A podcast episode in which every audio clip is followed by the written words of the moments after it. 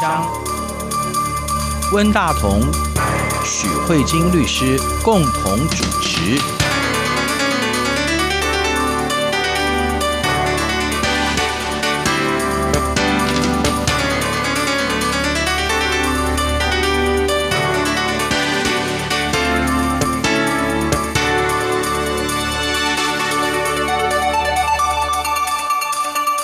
各位听众好，这里是中央广播电台两岸法律信箱，我是温大同。听众朋友大家好，我是许慧晶许律师。许律师上个星期跟我们介绍了香港的高等法院在十一月十八号判定紧急法跟那个禁止蒙面法不符合基本法的精神。嗯、我想这个判决某种程度来讲是香港司法的胜利，或者香港法治的胜利，因为他透过一个法律的程序。对于政府所做的管制人民的行为，经由类似于那种三权分立的感觉嘛。就是司法可以对行政部门所做的决定做一个违宪的判定，嗯，可以监督。对，我觉得这个确实是有一点把香港作为一个现代社会哈，它的精神有一点发挥出来了。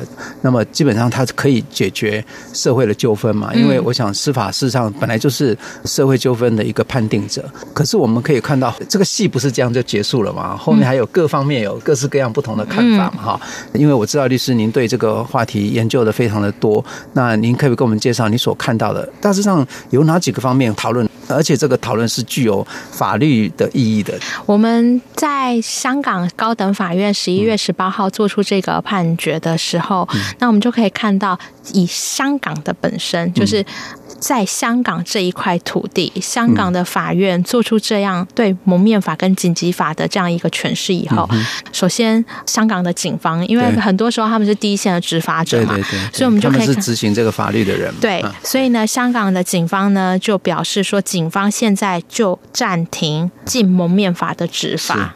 他这件事情告诉大家什么？就是从十月五号生效的这个禁蒙面法，到十一月十八号，法院说这禁蒙面法是有问题的。是。那香港警方只说，所以从十一月十八号以后，我们暂时不再执行这个禁蒙面法。但是从十月四号到十一月八号这一段期间，香港警方去统计，他们利用禁蒙面法这样的一个法律。逮捕了五百六十多人，哇，蛮多的耶，很多人啊，在一个月左右，所以这样子一天大概有二十多个人因为禁蒙面法被拘捕。嗯哼，这五百六十多个人，嗯哼，怎么处理？嗯哼，这是一个很有趣的地方。香港警方没有回答。嗯，理论上来讲应该要释放，对不对？就没有回答，他没有回答。他说：“我只是向后的，不再使用禁蒙面法去抓人了。可是这一段期间一个多月以来，他抓的人怎么办呢？所以我们就可以看到呢，香港大律师工会的律师们就以工会的方式去做了一个发言。他说。”他相信政府会尊重法庭的决定，所以当你们警方说往后不再使用禁蒙面法来处理，OK 的，这个我支持你，而且我也相信这是香港政府会尊重法院的决定。但是问题是这一段期间呢？这段期间他要求政府要撤销这一切的检控。对对，是的，这才合理啊。对啊，因为你是有一个问题的法律嘛。对，那你用有问题的法律抓了这么多人，那但是这个是目前政府没有回应的地方，所以他们也用声明的方式呼吁。好，那这个是一个。我觉得很有趣的地方，当然政府可能会说，在还没法院说这个是有问题的之前，都是有效的法律等等等等。当然还有很多很多可以攻防的地方，因为法律原则上是不溯及既往嘛。但是侵害人权这件事情有分溯及既往跟不溯及既往的嘛？对。可是他的审判最后还是要送到法院去做判决，检控还是是法院在做判决的嘛？对不对？那所以基本上，既然这个法院一定会根据新的决定而说啊，这些人是无罪的，对不对？应该不是，应该。是说。香港大律师公会他的想法并不是这样说，我们就在让这些案子丢进去法院，然后再让法院把这些人都无罪。他认为说政府应该知错，你应该要知道我之前做的东西是错的，对，我的行政行为跟立法行为是错的。既然知错就要改嘛，你自己应该主动撤回。其实这跟台湾的这个呃学运运动也是非常相像。我们在台湾在两岸法律信箱在上一两集吧，我们有提到太阳花学运的这个。个三一八跟三二三的事件。三一八是学生占领国会，对，三二三是学生包围行政院。那这两个有很大的不一样。在三一三学生占领国会这个部分，我们的立法院并没有对占领国会的学生提出任何的。控告，嗯、控告。但是相反的，在行政院的部分，行政院有对学生提相关的刑事案件。嗯、其实，在那个时候，在提刑案的时候，其实过去。在司法审判期间，也非常多的公益团体去告诉行政院说：“你今天这样的东西，嗯是对学生的滥权追诉，应该自己主动撤告，不要再追诉了。”但是，虽然后来法院也认为说：“啊，这些东西也有是做错了要国赔，你不需要让司法去打你脸啊，嗯你应该自己说啊，我原来自己不对，那就撤回来。”这是香港大律师工会，他希望政府主动去撤案，不要再追诉，也不要再把这些案件丢到法院去。可是香港。警察目前还没有没有回应，对对对，然后政府也没有回应，特首政府也没有回应，这样子。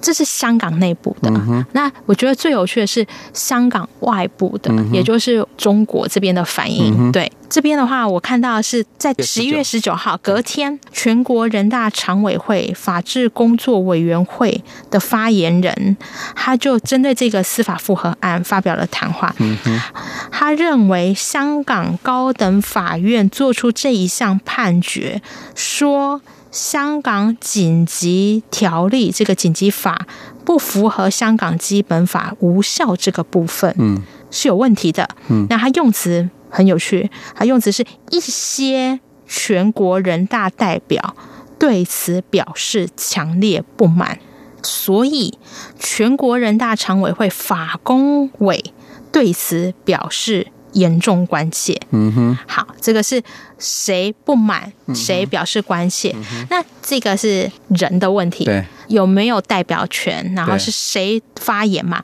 那接下来他怎么说？为什么不满或者表示关键？他说，香港特别行政区法律是否符合基本法？只能由全国人大常委会做出判断和决定，嗯，其他任何机关都无权做出判断和决定。嗯，嗯，这句话的意思是说，香港的法律有没有符合香港基本法？香港法院没有能力说。只有全国人大常委会才可以讲，所以换言之，他的意思是说，香港法院，你今天说那个紧急法是呃违反基本法，你根本没有权说这样的话，做这样的事情，对对。对。这个谈话还没讲完，是哦，他他有三个重点。嗯、第一个重点是一些全国人大代表不满，嗯，然后第二个重点是香港法律是否符合基本法，只有全国人大常委会说了算。嗯哼，第三个，全国人大常委会有没有表示过意见呢？他说有，哦、他说在一九九七年香港回归中国的时候。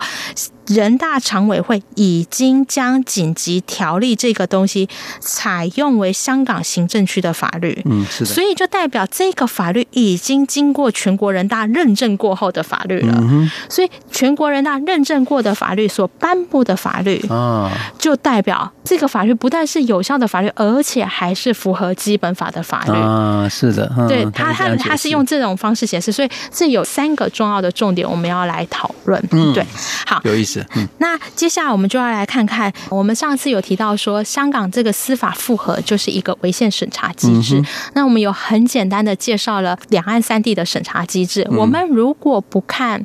香港，我们就看台湾跟中国。台湾的话是一个集中式的司法违宪审查。嗯，那但是中国的违宪审查跟台湾是很不一样的，因为台湾是行政、立法、司法，司法去监督行政，或司法去监督立法，然后他的司法就可以说啊，你这东西违宪怎么样？嗯。那中国我们有说，中国的司法跟立法都是集中在人大常委会的手上，那所以呢，人大立法，然后人大常委会也是有权去解释这个宪法的精神。嗯、好，那香港就呈现一个非常有趣的状态，因为香港。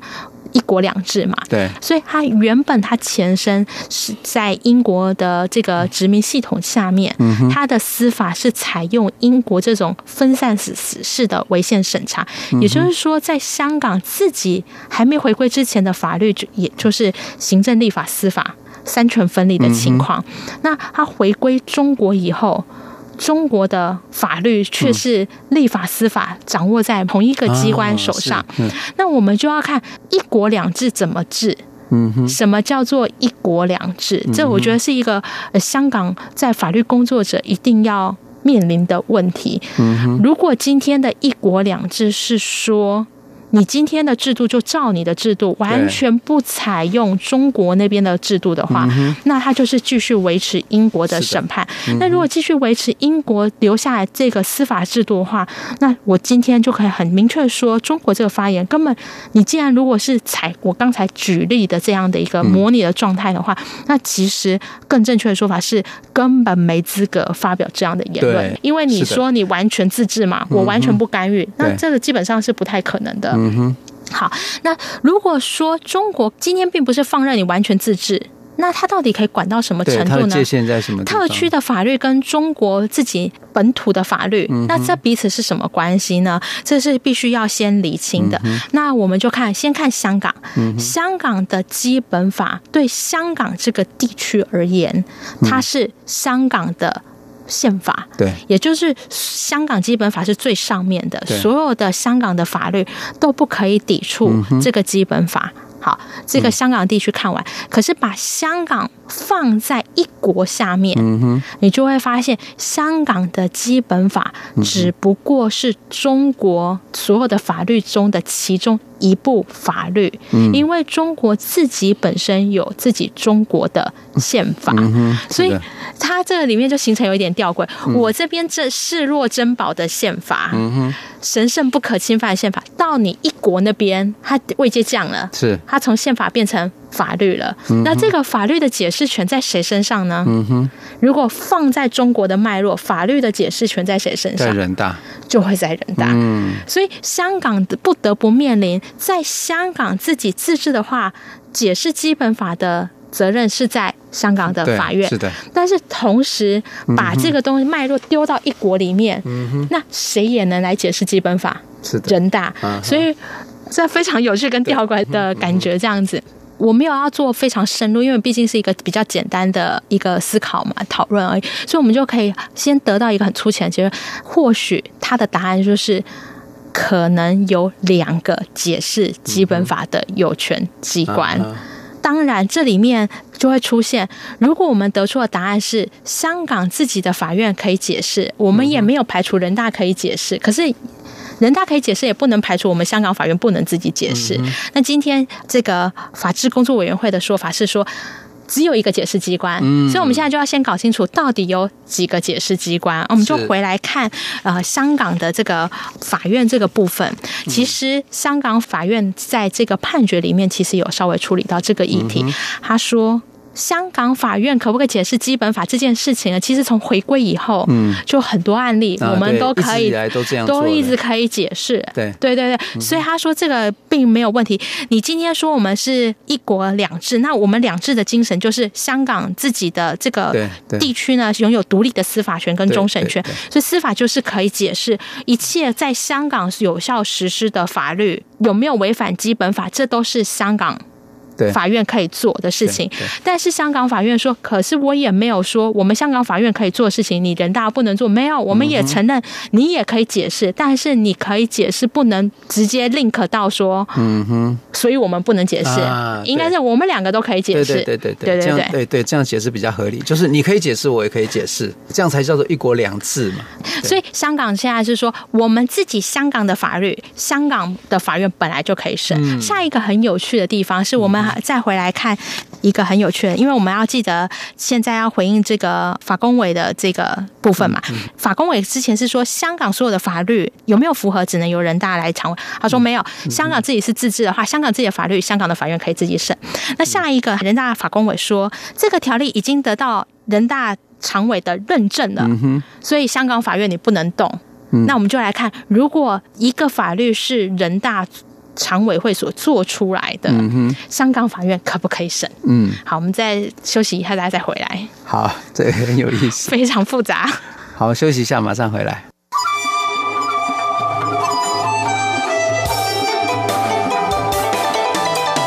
无限的爱向全世界传开。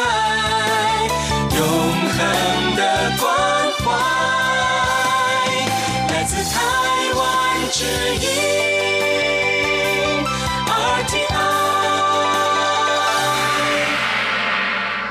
欢迎回来，中央广播电台两岸法律信箱，我是温大同。听众朋友，大家好，我是许慧金许律师。许律师今天跟我们讨论的是，呃，香港的司法复核哈，那么究竟他有没有这个权利？来解释基本法哈，我简单跟听众朋友讲一下，我现在讨论的是说，如果香港的这个法律是由香港议会通过的，香港的法院可不可以去处理？香港议会通过的法律是违反基本法的？嗯、对。这个部分呢，过去超多的，就是香港法院就认为说，我们的法院自己有自己独立的司法立法的这样的系统，所以这没有问题。可是现在最有趣的来了，最有趣是把中国这个一国这个地方放进来以后，要处理的是如果。我是全国人大常委会所定的法律，嗯哼，那这个就不是香港议会所定的法律，是。是中国那边定的法律，对，因为可能某些程度也会用在香港上面嘛，嗯哼。对吧？就是全国人大那边的，不论是他是说，哎，你们香港这边我通过也好，或是他出台了一个项新的法律，说要用在香港上面，那反正那个立法的行为不来自香港本身，是来自全国人大常委会的话，那现在的问题是，香港的法院有没有办法说，你那个全国人大常委会所颁布的那个法律，是违反我们香港基本法的？现在这个有非常激烈的讨论。嗯，其实到现在以香港的法律学界来说，是依然是争论不休啦。不过过去，香港法院有做出这样的一个判决，他在判词中，这个判决是由香港的那个首席大法官李国能李大法官所说的。他说：“你全国人大常委会的颁布的法律，他到香港来用。”它的名字也是法律啊，嗯哼，你落实在香港这块土地，它的地位就是法律。是的，既然在香港所执行的东西是法律，我基本法当然可以管啊。嗯哼，对啊，我觉得一国两制的精神，要不然为什么叫两制？他的意思是说，你今天全人场所颁布的法律到了香港，不会是香港的基本、基本、基本大法吧？你不可能那个地位超过这个基本大法，所以你还是法律。你在你们中国那块土地是怎么样？这个我不去批评。但是你人大的东西，如果假设你的那个法律落实在香港，那就是香港的法律的一部分。你不要去区分是香港议会所定的立法行为，还是谁的立法行为。它在我们香港，它其实就是法律。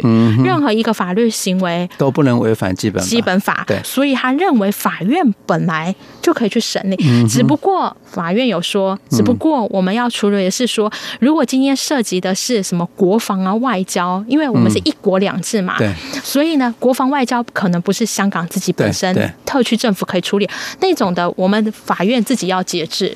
但是如果你涉及到人权的或者是一般民生的，不论你今天是哪一个地方定出来的法律，我们法院都可以。处理，那你想想看，这个不是在十一月十八号做出来，这是很久以前，就是以前的案件，是一个吴嘉玲的案子。然后这个判决一做出来，就很多很多意见了，就是。有些人可能觉得说，对啊，香港的法律就是这样，但是大概也可以理解。另外一派完全就说，那你这个就是拆散一国两制的精神啊！你香港是不是要来搞独立啊？什么什么这样？所以法院承受非常非常非常多的压力。所以香港法院后来又退让啊，他就稍微再讲一个可能要让人家比较安心的条款，因为刚才那个讲的很大声嘛，就是你人大的法律落实到我们香港就是法律，所以受我们的基本法所管。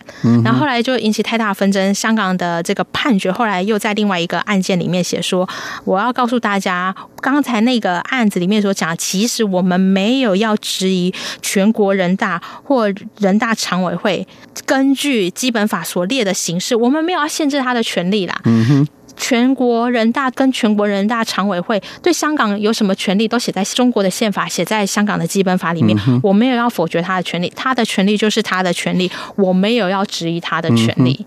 某种程度上，就是在重申了那肖到底写了什么权利？国防外交跟不属于香港特区自治权的范围的事务，嗯、这个部分，我香港法院绝对不会对你们这些东西行使违宪审查权。是是，对。然后那个时候，就争议就稍微平息了一下下。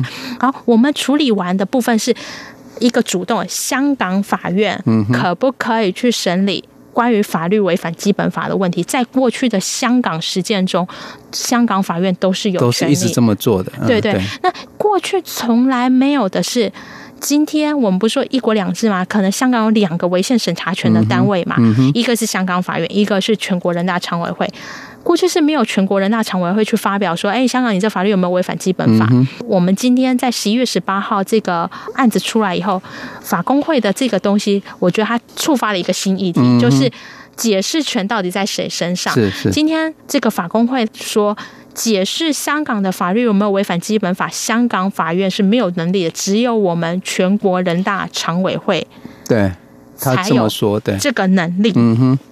那这个部分的话，我觉得跟过去香港实践的状况就已经有很大的落差，因为他被笑了，对不对？所以我们以前一直都这样做，那你为什么到现在才突然提出这个说法？对，或者是说，其实过去的香港法院就一直告诉你说，你有权利可以去决定，我也没有，嗯哼，我要否认，你过去都没有行使啊，对。可是我过去有行使，就代表我有。可是你如果要行使，我也不会拒绝，因为我也承认你，你有权，你有权，我你也不能否认我也有。对对对对，对。你是人不代表我就不是人啊，我们两个都是人。他他那种感觉是这样。这世界上对于违宪审查权的这个部分，可能不单单只有一个机关，其实这个是呃法院想要处理的事情。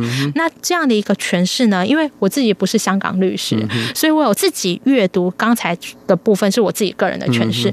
然后我后来也有看到香港大律师的自己的工会，他也有提到，就是说，其实香港法院在审理本来就要受到基本法的拘束，如果碰到有问题的，而不依照基本法说，你这是违反基本法的精神，那香港法院不是渎职吗？嗯哼。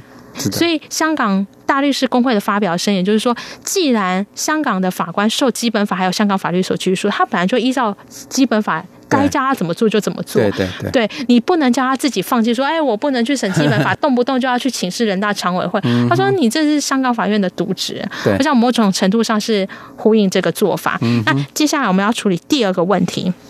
第二个问题是一个更有趣的，他是说，全国人大常委会所通过的法律就等于合法，所以合法的话呢，一定是合乎基本法精神，所以法院不能是处理违宪审查权。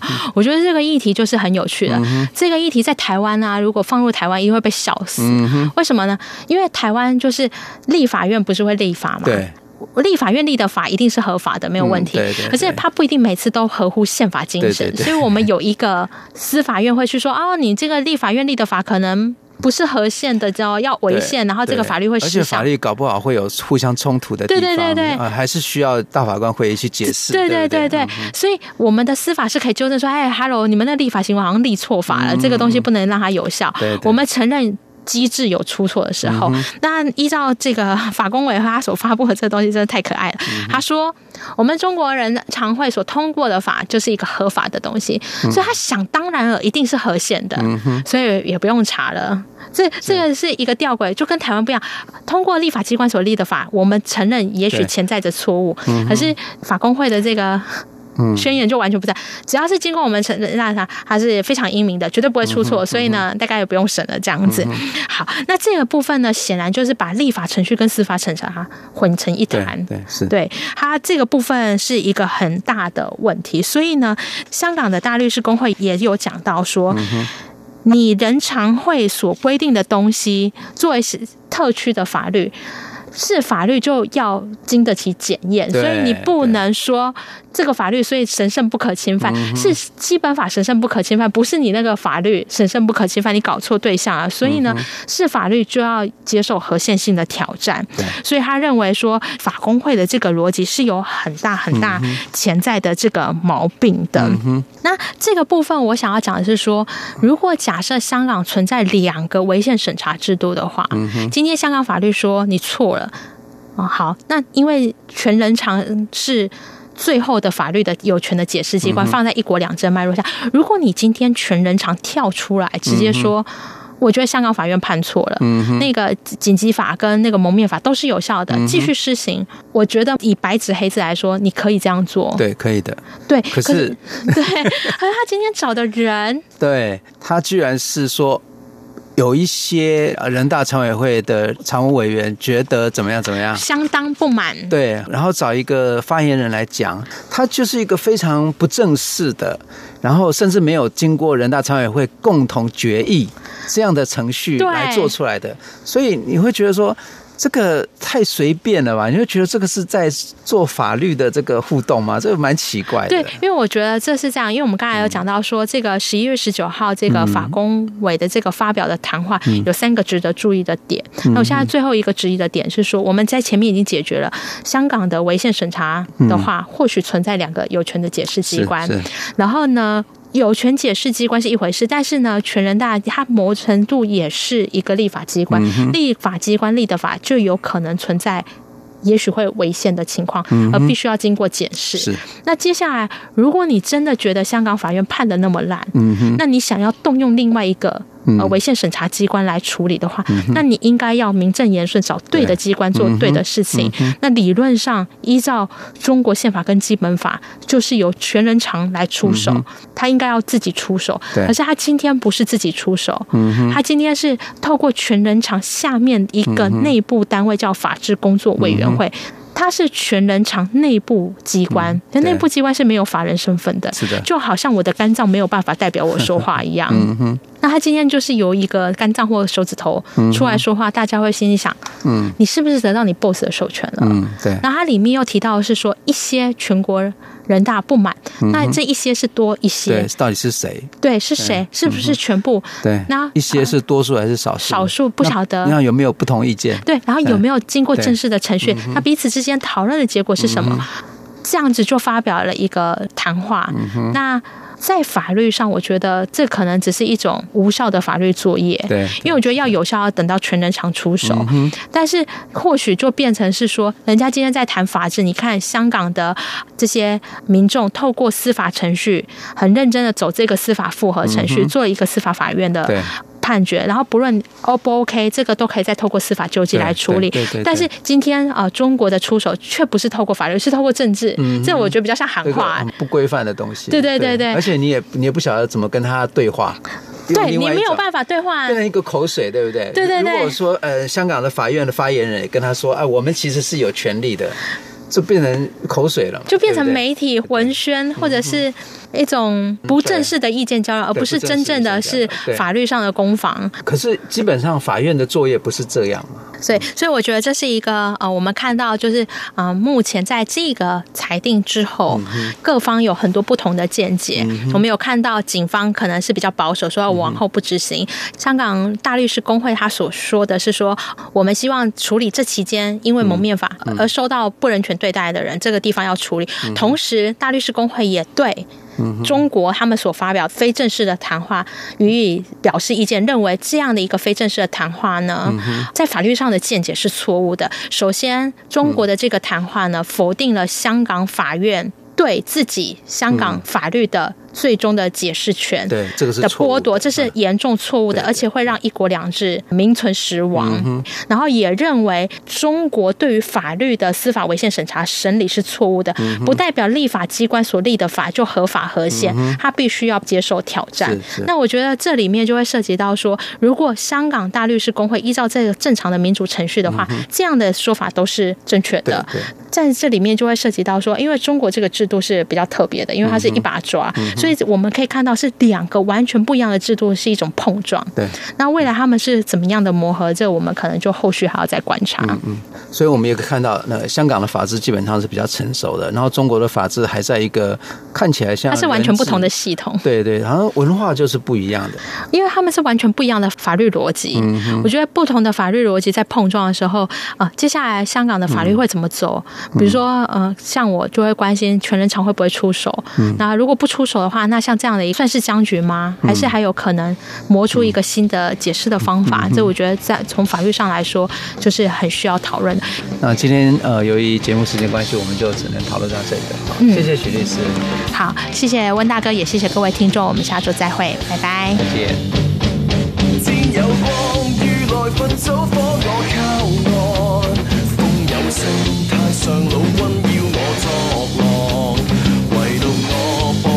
夜城邦雪声到